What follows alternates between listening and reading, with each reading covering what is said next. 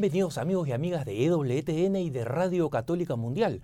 No estoy en los estudios habituales de eh, Orange County en California, sino que estoy aquí en los estudios de EWTN de Roma, de la ciudad eterna. Soy Alejandro Bermúdez y quiero eh, presentarles a mi invitado especial, el padre Hans Zollner. Él es un sacerdote jesuita alemán especializado en teología y psicología que eh, enseña en la Universidad Gregoriana de Roma y es uno de los más importantes expertos en el tema de prevención del abuso sexual de menores. Padre Solner, bienvenido al programa. Muchas gracias. Padre, para que nuestros televidentes y radioescuchas eh, entiendan cómo usted es eh, requerido por muchos países, se, está preparando para una gira en América Latina con varios países de, nuestra región. Eh, ¿Cómo así comenzó usted a especializarse en este tema particular de la prevención del abuso de menores en la iglesia? Bueno, en la preparación de psicólogo y psicoterapeuta que estudié aquí en Roma, en la Gregoriana, en medida de los años 90, escuchamos sobre eh, todos los asuntos de pedofilia y de abuso sexual y violación sexual como una eh, de las patologías eh, psíquicas. En nuestro estudio fue una de las temáticas y por eso también en el trabajo terapéutico siguiente encontré un caso de una mujer que fue violentada, no por un sacerdote, pero eh, de un hombre, un varón. Y por eso el tema de la violencia sexual fue ya presente en mi formación inicial. Después eh, de los años 20, 2002, 2004, cuando explotaron los casos en Estados Unidos, sobre todo en Boston, en la, en la arquidiócesis de Boston, con este esta película famosa de Spotlight, me, eh, bueno, eh, empezaba a interesarme de este tema porque me preguntaba a mí mismo por qué este tema no está presente en eh, los medios de comunicación en Alemania, en Centro Europa, en Italia, en Europa continental. sí, que fue un tema en Irlanda, en Inglaterra, eh, escuchamos muchas noticias de Australia, de Canadá, de eh, Estados Unidos de América, pero no en Europa. Y por eso eh, empecé a, leer las noticias y seguir las noticias en nuestros diarios, en la televisión, etc. Pero nunca, bueno, nunca em, se, se, vio mucho, mucho interés en los medios hasta el 2010. En el 2010, en enero el 29 exactamente, estuve en Ucrania por conferencias en la Universidad Católica. Eh, bueno, eh, volviendo a la casa de jesuitas por allá, em, abrí el computer, y vi las noticias eh, que dijeron que en una escuela en Berlín, en Alemania, una escuela católica de jesuitas, hubo un caso o más bien tres acusaciones contra sacerdotes que hubieron abusado em, eh, jóvenes en los años 70 y 80. De este momento, eh, en Alemania y en Centro Europa y más, mm, eh, bueno, en Europa continental también y, y, más allá, en todo el mundo, empezó otra onda de em, interés mundial, al nivel mundial, sobre estos asuntos. Bueno, para mí mm, las, los tres factores principales que me, eh, que me llevaron a, interesarme por este tema fueron, primero, la situación de la eh, eh, iglesia en Alemania desde el inicio del interés mm, mediático es decir, a finales del eh, mes de enero hasta junio, cuando fue la noticia número uno eh, en Alemania. Por todo, todos estos meses fue eh, la cosa más importante y un interés sorprendentemente fuerte por, por todo este tiempo. Y la reacción de los líderes de la iglesia de aquel tiempo, que fue muy caótica, que un obispo dijo, no nos interesa, es una eh, son acusaciones falsas. Otro obispo eh, dijo el contrario, sí, esos son los casos verdaderos, que tenemos que enfrentarlos, etc. Otro obispo dijo que eh, no pagamos nada de, eh, de, reparación. Otro dijo, sí, claramente tenemos que pagar algo. Es decir, la, la, impresión mía, pero ciertamente en en toda eh, la, sociedad, en todos los medios, que dentro de la iglesia faltaba una dirección clara y eh, decidida, primero. Eh, segundo, en este tiempo se habló mucho de los casos del pasado. es claro que se empezó a hablar de los casos de los años 50, 60, 70, pero casi eh, nadie habló de la prevención de abuso en el tiempo odierno, en el día de hoy. Eso me, parecía una cosa muy, em, eh, eh, muy sorprendente porque naturalmente, bueno, tenemos que aprender algo del pasado, es decir, trabajar a fin que no se repitan estos casos.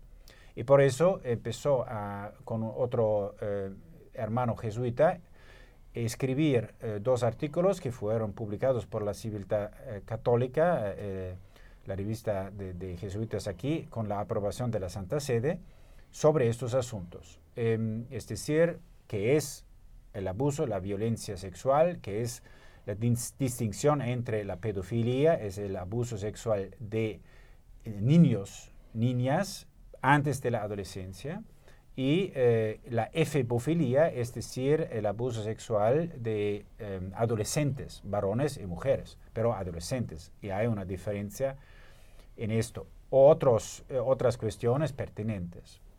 Eh, fue publicado em, un libro em, con la firma de, Padre Cucci y mío es, en junio 2010. fue el primer libro sobre, sobre estas cuestiones en italiano, eh, pedofilia o abuso sexual y eh, la iglesia.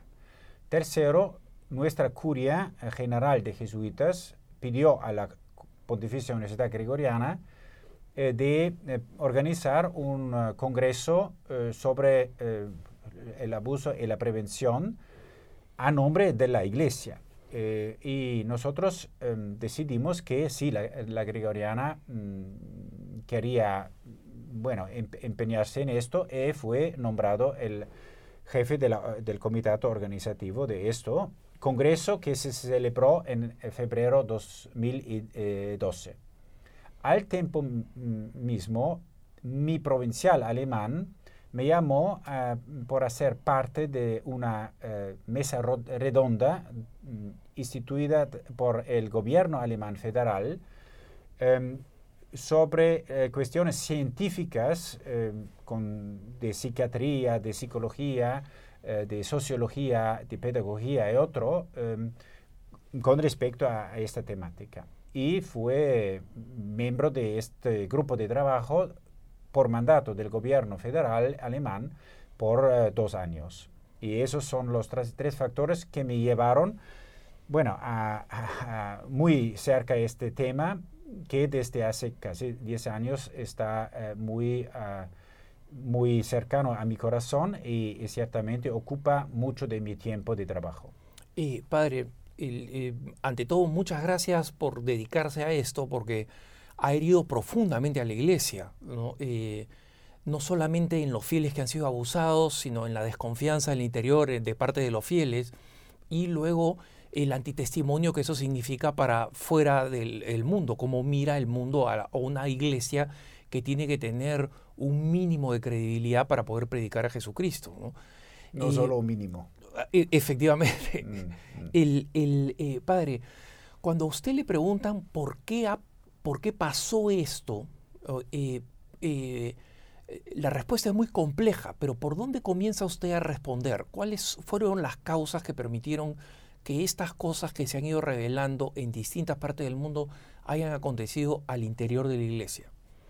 Bueno, el primer punto es que nosotros en este momento de la historia hablamos mucho de este, eh, esta temática empezaron en Canadá hace 35 años, Estados Unidos, en Irlanda, Australia hace 30 y 25 años, en México hace 20 años, 15 años y en Alemania hace 10 años. son algunas décadas y nos parece mucho tiempo, pero efectivamente eso es un, un tema que interesa eh, preocupa la iglesia desde siempre, casi siempre, de lo que sabemos. Ya en el año 314, 314, en un sínodo de la Elvira en España, es decir, apenas, bueno, 250 años después de la muerte de Jesucristo, hubo un cánone en un sínodo, en un concilio pequeño de esta zona de la España, que habló de esta temática, de la protección de menores. Es decir, ya en esta eh, época hubo casos de abuso. Y lo mismo podemos ver en, otras épocas de la historia. En el medioevo hubo algunas eh, reglas de monjes eh, sobre, sobre esta, la protección, por ejemplo, que los monjes adultos no pueden estar en, una, en un cuarto con un joven bueno, es decir, si hay una regla de este tipo, hubo algunos casos anteriormente, obviamente, y etcétera, etcétera. No es un tema nuevo. Segundo, em, bueno, eh, todos los, sacerdotes, todos los clérigos, todos los religiosos y las religiosas, todos los obispos, somos pecadores, no, somos perfectos. Y eso, em, bueno, en, nosotros lo sabemos muy bien, pero eh, naturalmente en una vida eh, uno comete pecados, pero en, eh, cuando llega, como en estas últimas décadas, ha llegado una conciencia mayor sobre em, la credibilidad, la importancia de la credibilidad y la importancia de vivir lo que uno Mm, dice, eh, uno está eh, predicando, ¿no? Y eso, eso es un, aspecto que ha mm, prácticamente em, permitido eh, de hablar de esto con mayor intensidad y con mayor frecuencia. Otro aspecto es que en una sociedad particular llega, obviamente, llega el momento cuando la sociedad está preparada para hablar de este tema. Porque en Alemania llegó este momento solo hace 10 años y no 30 años eh, como eh, hubo en, eh, en, Canadá o Estados Unidos. Es decir, hay un desarrollo también en la opinión pública y también en la, disponibilidad de hablar de este tema que parece que haya bueno, eh, un lío con eh, la capacidad de hablar de sexualidad y de malconducta en la vida sexual, un cierto, una cierta libertad de hablar de eso y eh, la disponibilidad también de los medios de comunicación de, bueno, de, de, divulgar las noticias. Pero hay un aspecto muy importante también en esto, es la voluntad de víctimas de abuso de presentarse no solo a la policía, no solo a, la, a, las autoridades eh, eclesiales, sino también de hablar en el público. Eso hace solo 10 años en Alemania no hubo, muy, muy pocos casos de personas que eh, fueron abusadas y eh, hablaron públicamente de eso. Eso ha cambiado ciertamente la, la percepción. ¿Por qué? Em, en el sentido eh, de, las razones de, la malconducta de sacerdotes que han abusado eh, sexualmente de, menores de edad, eso también es eh, naturalmente una cuestión muy, muy profunda y muy compleja, porque mm, hemos, bueno, los números de estadística nos dicen que un sacerdote abusador en la media de, edad eh, tiene 39 años cuando abusa por primera vez. Es decir, el celibato en sí no es la causa, porque vive ya 15 años o 20 años cuando contamos también los años de, formación en el seminario, el celibato. Pero en la media eh, empieza a 39 años de abusar de un menor. Eso dice algo sobre la, vida de sacerdote, eh, la vida pastoral, los contactos eh, bueno, sociales, las amistades, y la satisfacción de la persona en, eh, en el sentido de estar contento eh, con lo que hace, eh, está comprometido con la vida célibe y con las relaciones apropiadas. Padre, me gustaría profundizar un poco sobre este tema del celibato, porque como usted sabe, en muchos lugares la lógica es relativamente simple. O sea, ellos dicen, el, celibato produce represión. La represión eh, produce compulsión. Y la compulsión produce em, eh, distorsión, disfunción y en consecuencia la sexualidad que de otra forma debió realizarse correctamente, entre comillas, es decir, en, en el acto sexual heterosexual consensual, ¿no? Este, es la que se termina desviando hacia la eh, pedofilia o la efebofilia por razones de la represión y que en consecuencia el celibato o es el problema principal o es uno de los problemas principales. Bueno, ciertamente en cada una entrevista, en cada un encuentro con periodistas, en, muchas discusiones eh, con eh, audiencias muy diversas, eso ciertamente vuelve y vuelve.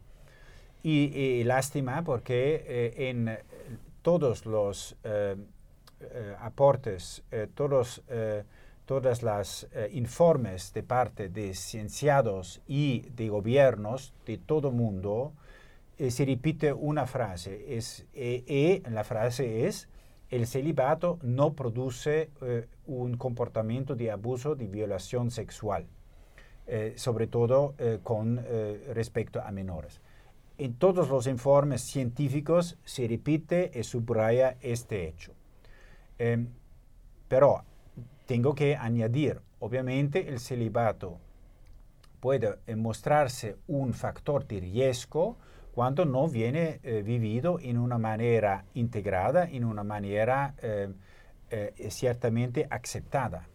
Y por eso después de eh, la primavera sacerdotal, los primeros años eh, en el sacerdocio, uno puede, eh, bueno, sentirse aislado, puede, bueno, faltar de amistades buenas, puede faltar también del contacto con el obispo, respectivamente, y, y un sobrecargo de trabajo. Y, bueno, esto puede eh, demostrarse como o puede efectivamente ser un, factor de riesgo cuando un sacerdote busca eh, una vía de, salida de una disatisfacción mayor, que puede ser, bueno, el, dinero, eh, puede ser una vida confortable, puede ser, bueno, cada, cada otra em, distracción y también eh, eh, la interacción sexual con un menor de edad. Eso es, bueno, de un lado uno tiene y puede eh, repetir y puede confirmar que el celibato en sí no lleva a, un comportamiento de abuso. Eso es, está claro.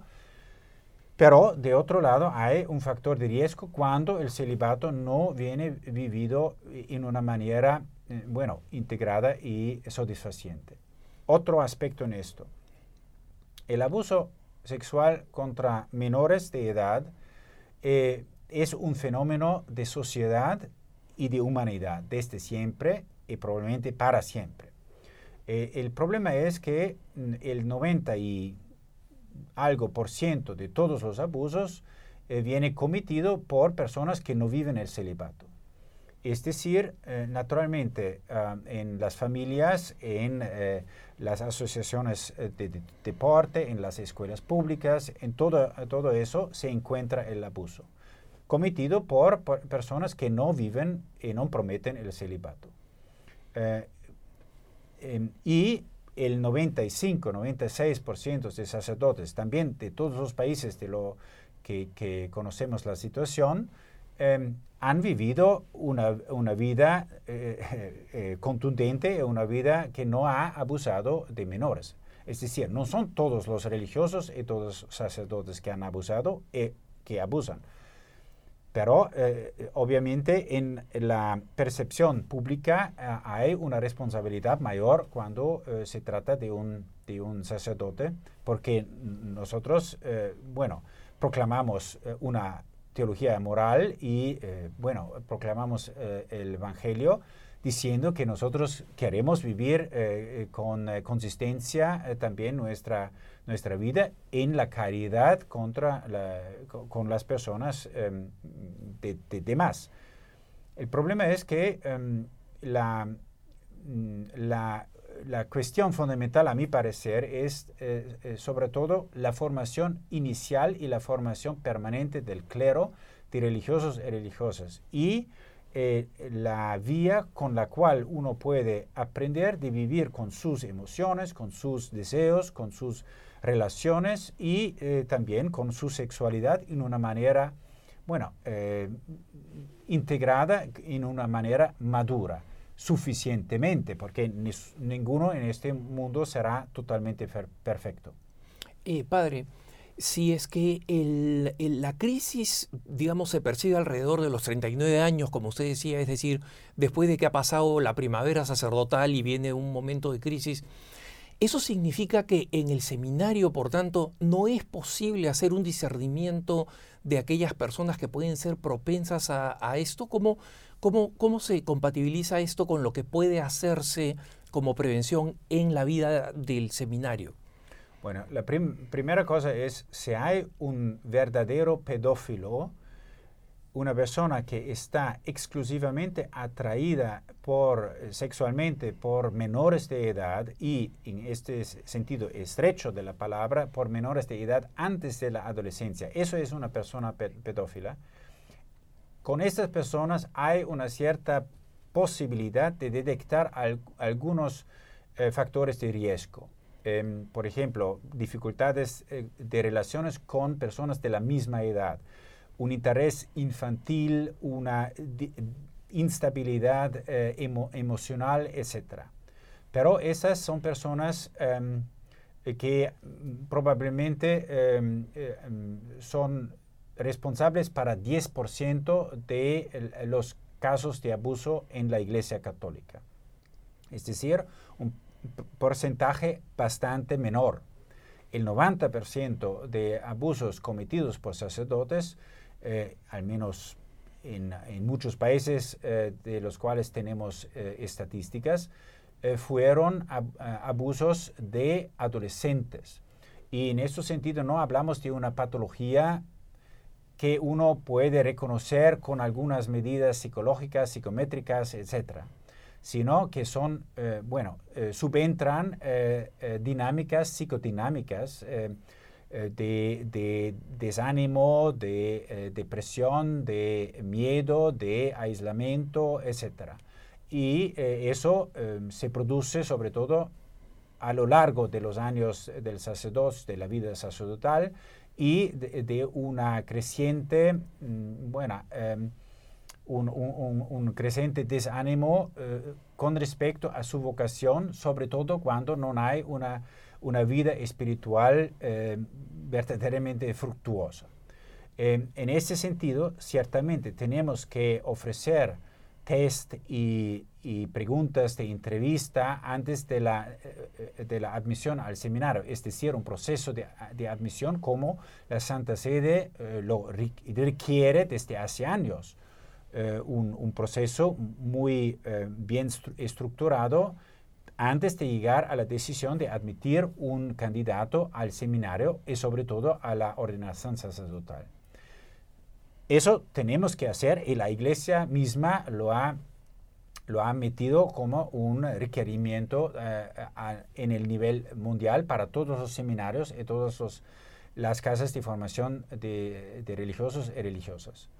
Pero lo que falta también es el, la formación permanente después de la, de la ordenación, cuando después de los cinco años de, ministerio sacerdotal, las personas em, e, empiezan a trabajar en una parroquia como curas, solas, muchas veces en condiciones eh, bastante eh, simples, em, con poco contacto con los hermanos sacerdotes, con poco contacto con el eh, señor obispo o en el caso de, de, religiosos con dificultades en la vida comunitaria, etc.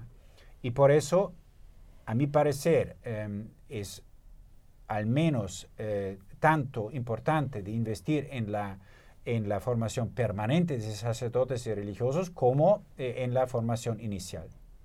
Eh, padre, volviendo de la pausa, eh, me gustaría preguntarle sobre lo que enseña la Iglesia respecto de la homosexualidad en este proceso de selección y formación para el sacerdote.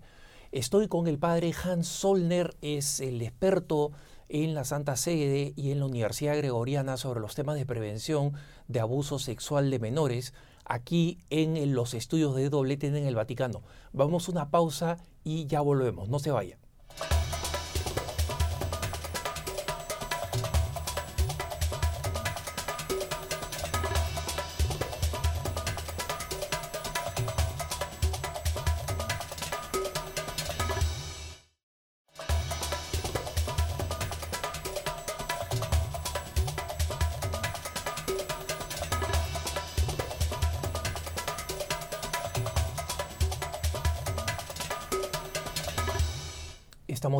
Su programa Cara a Cara, aquí en los estudios de EWTN en el Vaticano, en el centro de la cristiandad.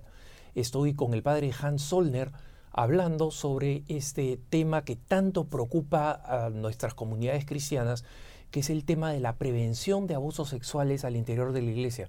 Padre, antes de irnos a la pausa, yo mencionaba el tema de la homosexualidad. Este es un tema que confunde eh, un poco a nuestros fieles, porque eh, pocos conocen eh, lo que la Congregación para la Educación Católica eh, estableció o pocos entienden esta distinción que se hace sobre eh, los, los, casos en los que la homosexualidad es considerada como una, una, situación profundamente establecida, deep-seated, como dicen en inglés,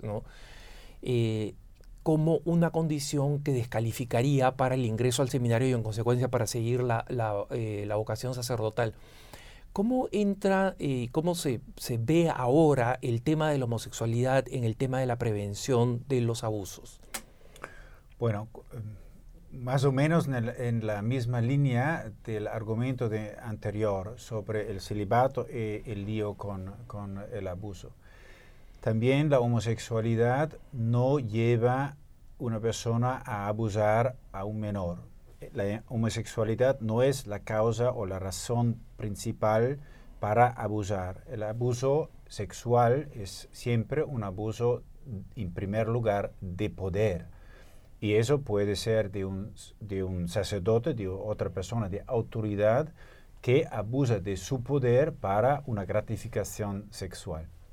Pero la cuestión eh, homosexual ciertamente es importante para considerar porque en los números que tenemos, eh, el abuso homosexual de, menores de edad, sobre todo el abuso homosexual de mm, parte de sacerdotes con menores de edad, adolescentes, varones, es muy mayor que en eh, la sociedad en general. Pero hablamos de, sobre todo de casos que se han consumado en los años 70, 80 y 90. Y eh, en este sentido, eh, muchas veces la pregunta es por qué hubo tanto abuso homosexual en estos años. Primero, eh, creo que uno tiene que considerar que en aquellos años no hubo em, los monaquillos eh, femeninas. Eh, no hubo escuelas dirigidas por sacerdotes o religiosos varones para em, chicas, eh, para mujeres. Y en ese sentido no hubo ocasiones eh, para abusar de una niña o de una adolescente femenina porque no eh, hubo contacto normal con, eh, las chicas. y las personas alrededor fueron ciertamente más sospechosas contra un sacerdote cuando iba con una, una mujer, con una chica, con una adolescente femenina, sino con bueno, chicos y varones eh, adolescentes. Bueno, eh, en los estudios de, por ejemplo, de Estados Unidos, en el famoso John Jay Report, han subrayado el hecho que los abusadores sacerdotes tomaron la ocasión eh, y sí tomaron las personas, tomar en, el sentido de disfrutar y abusar de personas que fueron eh, con loros, que trabajaron con loros, que eh, fueron en su, a sus escuelas, en las parroquias, en, otras actividades pastorales. A mi parecer hay otro, mm, otro factor en esto que vi en mi práctica también psicoterapéutica. Hay muchos sacerdotes em, que bueno, han abusado en una manera eh, homosexual o que viven o han vivido una vida activa homosexual, que pero no se consideran eh, homosexuales, no se definen homosexuales en el sentido estrecho de la palabra, es decir, que se sienten atraídos solamente de personas del mismo sexo. Y, eso abre toda una discusión sobre eh, la la realidad de la homosexualidad en, la humanidad, en la sociedad y también en la iglesia.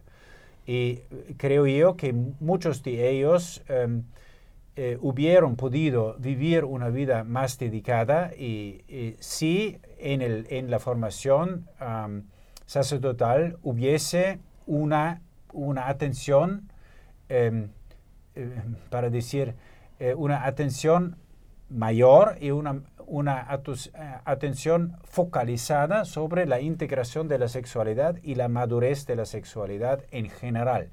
Porque en mi práctica hubo personas, sacerdotes, que eh, se veían, se sentían homosexuales, que pero después de algunos meses de, alguno, de alguna descubrimiento de las dinámicas interiores, eh, se, veían eh, no tantos eh, homosexuales en el sentido que no, no, no, sentían más esta atracción muy fuerte de antes. ¿Por qué? Descubrieron que en la, la, relación familiar, en, el, em, en, la manera con, la cual han descubierto su sexualidad como adolescentes, fueron muy comprometidos, fueron muy, muy Em, limitados eh, en su expresión en eh, el encuentro con eh, el otro sexo y por eso tenían un miedo exagerado diferente a, a, las mujeres. Y por eso, bueno, hay personas que se definen y son homosexuales y promueven la homosexualidad también al interno del, del sacerdocio. Eso, según las direcciones de la, de la Santa Sede, no está permitido. Y eh, si hay una persona antes de la ordenación, tiene que ser dimitida del, del, seminario o de la casa de formación. eso es eh, la, cuando la Santa Sede eh, dice que hay raíces muy profundas de homosexualidad. Pero a mi parecer no son tantísimos de, de, estos que también han actuado en una manera sexualmente homosexual. Pero obviamente es un, eh, un tema que uno tiene que, bueno, aprofundir con una persona en concreto. Es difícil hablar en general, porque cada una persona tiene su dinámica, tiene su historia y tiene su, em, su camino personal de desarrollo y de, creciente madurez.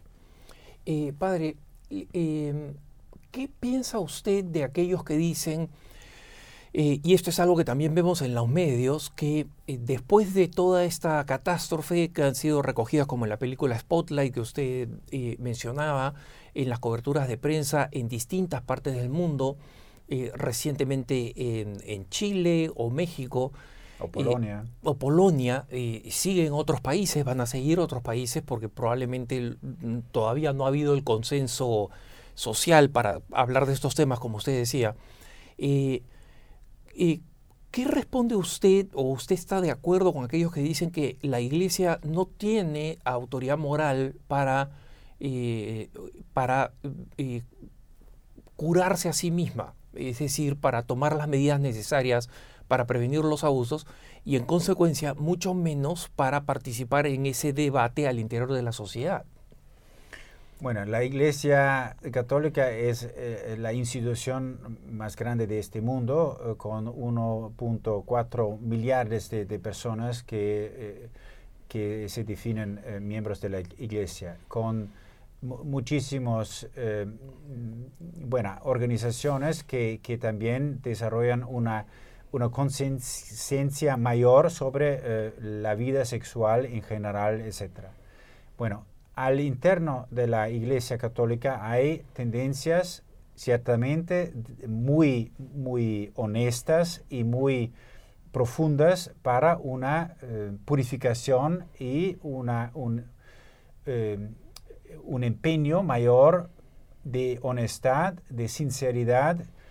Es decir, hay personas que están ciertamente comprometidas para vivir lo que prometen y es la gran mayoría. Y solo que naturalmente y comprensiblemente en este momento en el cual descubrimos eh, el mal que algunos sacerdotes han hecho y el mal que algunos obispos han hecho en el cubrir los casos de abuso, la gente justamente está muy decepcionada, está muy eh, desilusionada, está preguntando, pero ¿qué, autoridad moral tiene la, iglesia? Es una, una cuestión ciertamente comprensible, ciertamente también justa, con la cual tenemos que enfrentarnos. Es decir, como dijo San Juan Pablo II ya en el 2002, después de los asuntos de Boston con Spotlight, etc., eso es un tiempo de necesaria purificación. Lo repitió el Papa Benedicto eh, en su carta, por ejemplo, a los católicos de Irlanda en 2010, prácticamente con el mismo sentido. Tenemos que ir a la raíz de, esta, esta, crisis, de este escándalo. El Papa Benedicto eh, habla en esta carta también de las heridas in, en eh, el cuerpo de Cristo mismo, que es la iglesia. No en el sentido que la, iglesia es una víctima de ataques de eh, de personas, eh, de, medios, etcétera, sino que los mismos abusadores han inferto heridas al cuerpo mismo de Cristo porque Cristo se identifica con los niños y las niñas abusadas. Y por eso también el Papa Francisco en algunos momentos ha parecido el abuso sexual de un menor al abuso de la Eucaristía misma, lo ha, eh, lo ha llamado un sacrilegio. Por eso es una, una crisis profunda que no se, ah, no se limita al abuso sexual, al malconducto sexual, sino que llama la atención eh, a todos nosotros que estamos involucrados en una vida cristiana supuestamente eh, dedicada al Evangelio y su proclamación, para vivir lo que decimos, lo que proclamamos, es decir, una llamada a la conversión. Bueno, en la historia de la Iglesia, en los últimos dos mil años, hubo algunos momentos de una crisis mayor. Y por eso pienso que podemos parecer también este, momento de la historia a la crisis de la Revolución Francesa y la secularización del inicio del 1800 o a la Reforma Em, protestante eh, en el 1500 o a la, a la cuestión del movimiento de los pobres en, en el medioevo, eh, etc. Hay algunos momentos cuando en, llega el momento cuando la iglesia está de frente a, una, a un cambiamiento epocal. Y a mi parecer estamos en este momento también con la crisis del escándalo eh, de los abusos, pero que es bueno, un síntoma para una enfermedad mayor y más profunda. Y es la cuestión fundamental para mí es para qué sirve la iglesia en este momento y en su misión. ¿Qué es la iglesia? ¿Qué es el sacerdocio? ¿Qué es eh, eh, el enfoque de nuestra misión en todo el mundo? Es decir, bueno, estamos descubriendo que hubo muchos, demasiados sacerdotes y obispos que han o abusado o eh, cubierto los abusos. Y eso es un escándalo moral, teológico, espiritual, psicológico y legal. Eh, pero hay también la, en, en última análisis, hay también la cuestión por qué no han defendido la vida de los más vulnerables, que es las personas que están al corazón de Jesús, los jóvenes, los niños, las niñas, como dice el mismo Evangelio. Y han defendido la institución como lo han comprendido ellos. Una institución, pero que, eh, que eh, bueno, eh, no tiene más autoridad cuando uno defiende el, abuso de poder, el abuso de, de conciencia y el abuso sexual sin mirar a, las personas a las cuales la, iglesia tiene que servir, porque eh, Jesús ha fundado la iglesia simplemente para continuar su misión, y su misión fue de servir a, las personas, sobre todo las más necesitadas. Y, por eso creo yo que en última análisis eso es una verdadera llamada a la conversión, a la purificación, a un, a a un nuevo descubrimiento, sea del sentido del sacerdocio, sea de la misión eh, fundamental y principal de la Iglesia. Padre, em, como usted decía al inicio del programa, em, algunas sociedades fueron eh, paulatinamente estando preparadas, digamos, para discutir ese tema y, tuvo que, darse una confluencia de varios factores, como por ejemplo la mayor conciencia de parte de la sociedad, un mayor escrutinio de parte de los medios y la decisión de las víctimas de hablar públicamente de estas situaciones para crear la conciencia. Esto lamentablemente no ha pasado todavía en todos los países y, em, yo lo digo por mi propia experiencia en América Latina.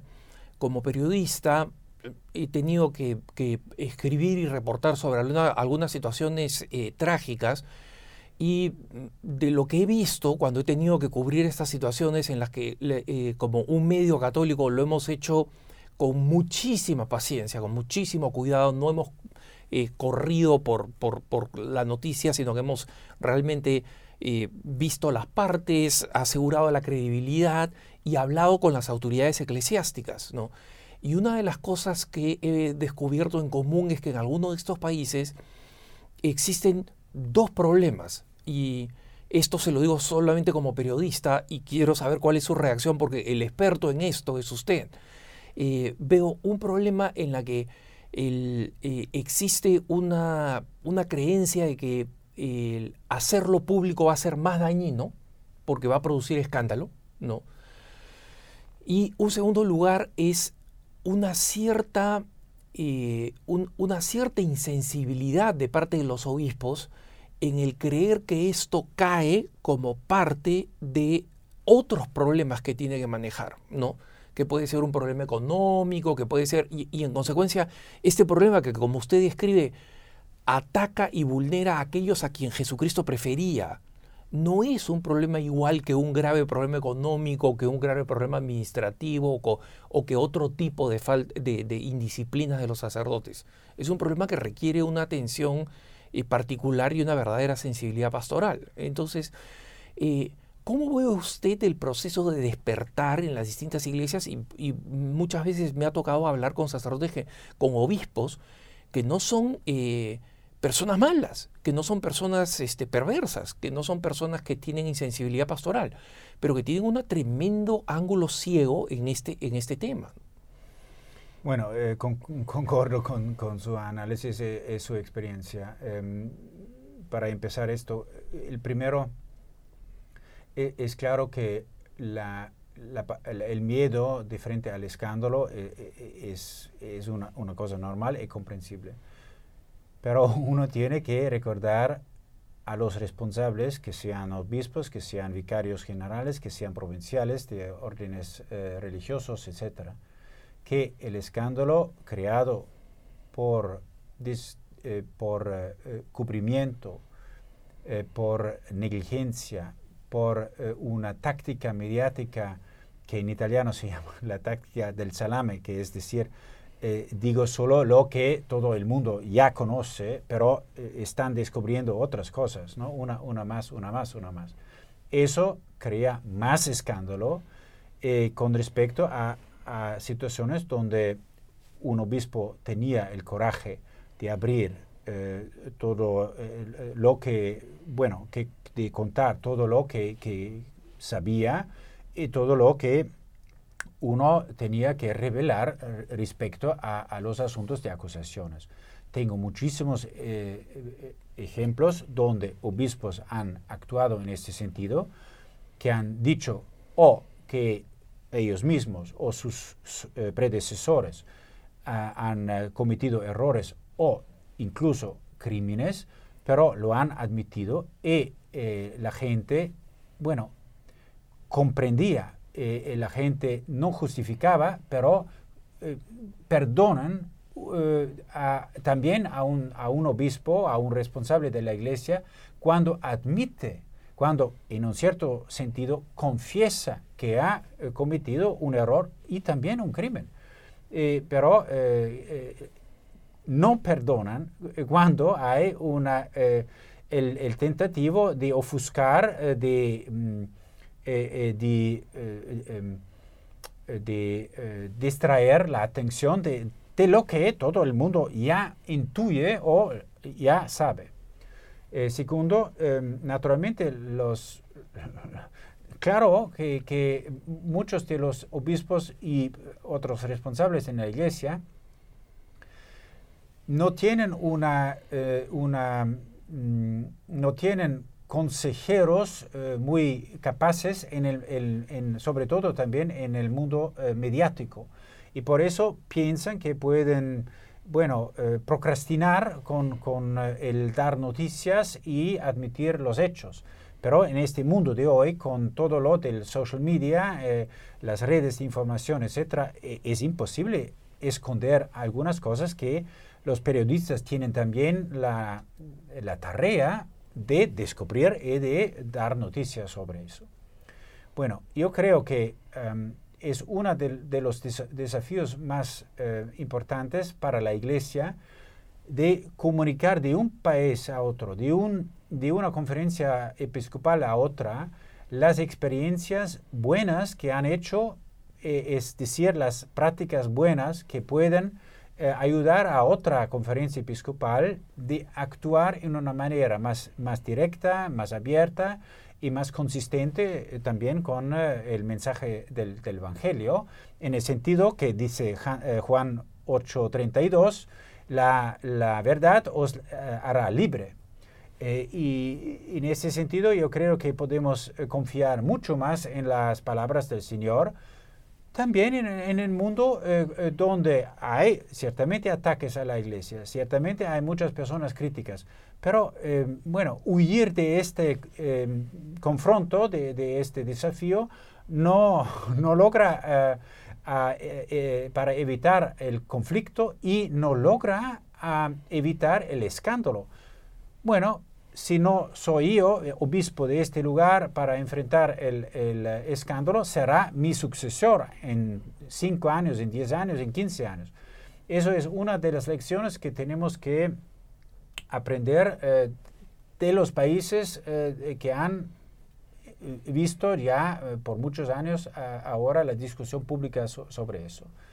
Em, pero hay otro, hay otro factor que es muy importante em, para considerar por qué tienen, bueno, dificultad, para no decir miedo también, de, em, de ir adelante en, eh, los, en el tratamiento de los casos del pasado y en el enfrentar el presente con, con eh, todo lo que eh, uno tiene que hacer es el miedo de enfrentar una imagen de la iglesia que no queremos, que no queremos ver, que no, queremos admitir, porque nuestra imagen de la iglesia es ciertamente que eh, tendría que ser una sociedad de personas perfectas, santas.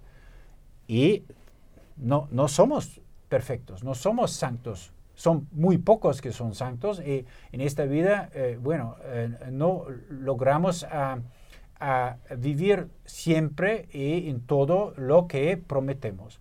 Y es una lección de humildad muy difícil, como se ve, a, mi parecer, es, parece muy difícil admitir que también en todo lo que estamos haciendo falta siempre algo y, no, no logramos em, implementar y encarnar el ideal que proclamamos.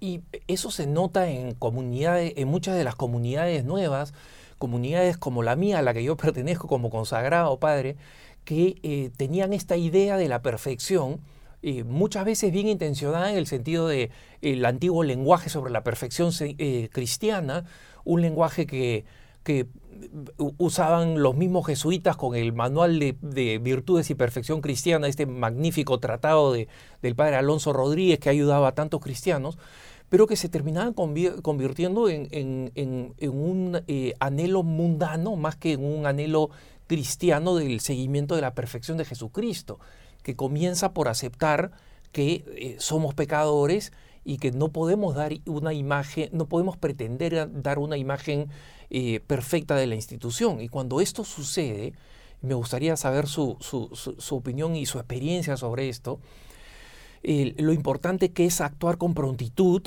tanto superiores, fundadores, como, como, como obispos, porque la experiencia que yo he visto en Estados Unidos revisando los casos, eh, eh, los depredadores eran relativamente pocos en número, pero hacían un daño enorme a un montón de personas. Y este, esto se pudo haber frenado si las autoridades hubieran eh, tenido una, una visión más clara de que esta persona es una persona demasiado herida y cambiándola de posición no va a cambiar de vida.